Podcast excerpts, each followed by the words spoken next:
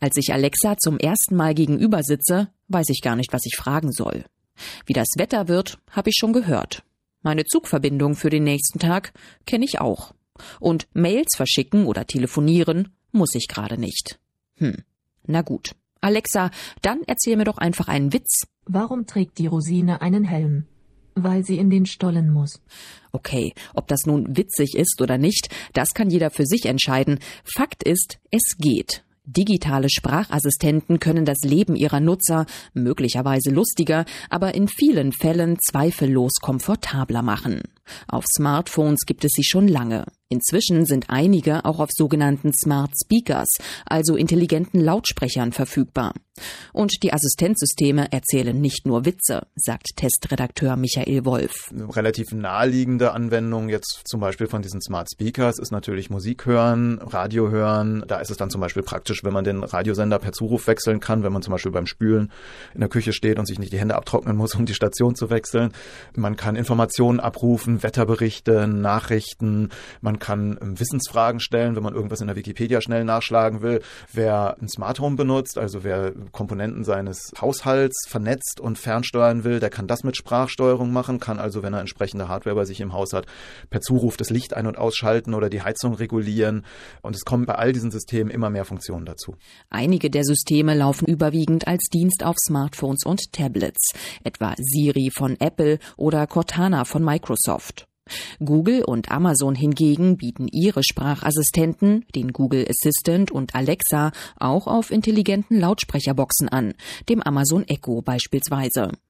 Aber es dürfte nur eine Frage der Zeit sein, bis auch Apple mit dem HomePod nachzieht. In den USA, Australien und Großbritannien gibt es den intelligenten Lautsprecher bereits.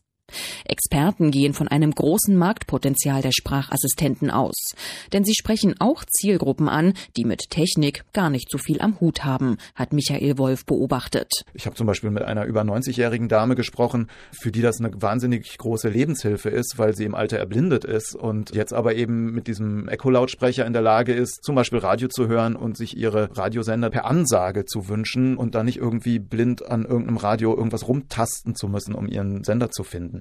Also auch für Menschen mit Behinderung, speziell für Sehbehinderte, kann es eine große Hilfe sein, wenn man solche Geräte mit Sprache steuern kann. Die Stiftung Warentest hat nun fünf Sprachassistenten genauer unter die Lupe genommen und sie auf verschiedenen Geräten getestet, sowohl auf mobilen Endgeräten als auch, sofern verfügbar, auf intelligenten Lautsprechern. Amazon Alexa, den Google Assistant, Siri von Apple, Microsoft Cortana und Sony Xperia Ear. Ein zentrales Kriterium ist dabei die Sprachbedienung. Wie gut erkennt das System Fragen, wie flexibel reagiert es auf unterschiedliche Aussprachen, wie klingt die Sprachausgabe. In diesen Punkten haben die Tester deutliche Unterschiede festgestellt, sagt Michael Wolf. Bei der Sprachsteuerung liegen eindeutig die Systeme von Amazon und von Google vor dem von Apple und das wiederum mit deutlichem Abstand vor Cortana von Microsoft. Also die taugt, was das anbelangt, am wenigsten. Alexa von Amazon und der Google Assistant sind ziemlich nah beieinander. Alexa hat die deutlichere und auch natürlich klingendere Sprachausgabe und reagiert auch noch ein bisschen flexibler, wenn es zum Beispiel darum geht, Sprecher zu verstehen, die Dialekte sprechen oder die undeutlich sprechen.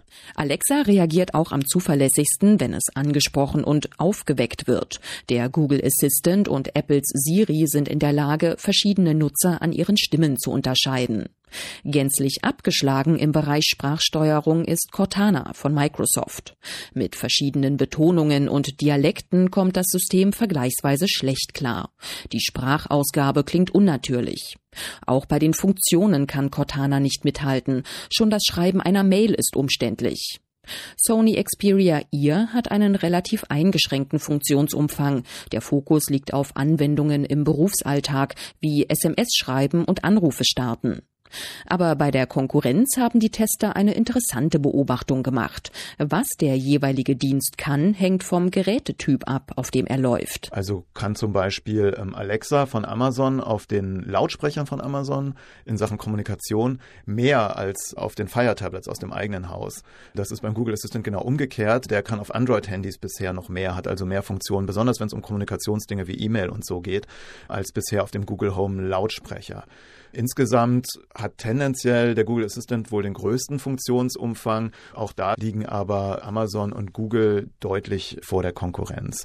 Das Apple-System ist wie so oft bei Apple ein bisschen stärker auf Apples eigene Dienste fokussiert. Also Musik kann man damit zwar steuern, aber nur wenn sie von Apple selber kommt. Und auch was so ähm, Kalendereinträge und solche Dinge angeht, ist Siri eher stärker auf Apple fixiert als jetzt zum Beispiel der Google Assistant auf Google-Dienste.